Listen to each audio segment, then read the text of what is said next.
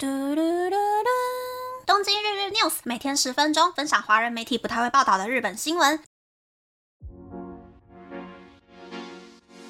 欢迎来到东京日日 news，我是可罗米。我是吃了第二份药之后没有继续酷酷扫，可是变得不太能够讲话的可罗米。我是这几天虽然喉咙很痛，要尽量不说话保护喉咙，但是还是看了很多春山学的分析影片。只能够倒在床上蠕动，不能够笑出声音的苦鲁米，真的是哦，我的嗓子啊，Oh my god！我自己现在一边戴耳机一边录音，也觉得好崩溃哦。明明跟昨天一样，都是吃进度念慈安在讲话的，可是今天的声音完全完全没有质量可言呢。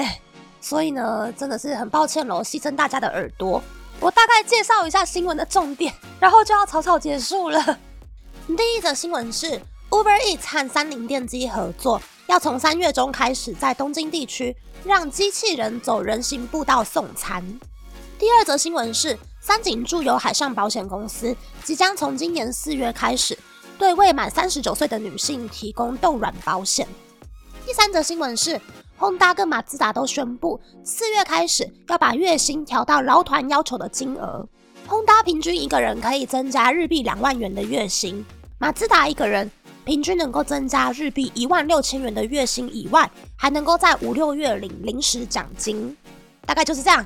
恭喜 Honda 跟马自达的员工可以在汽车业景气没有很好的时候大大加薪。那么，那么这次的分享就到这边，不知道大家喜不喜欢这样的节目呢？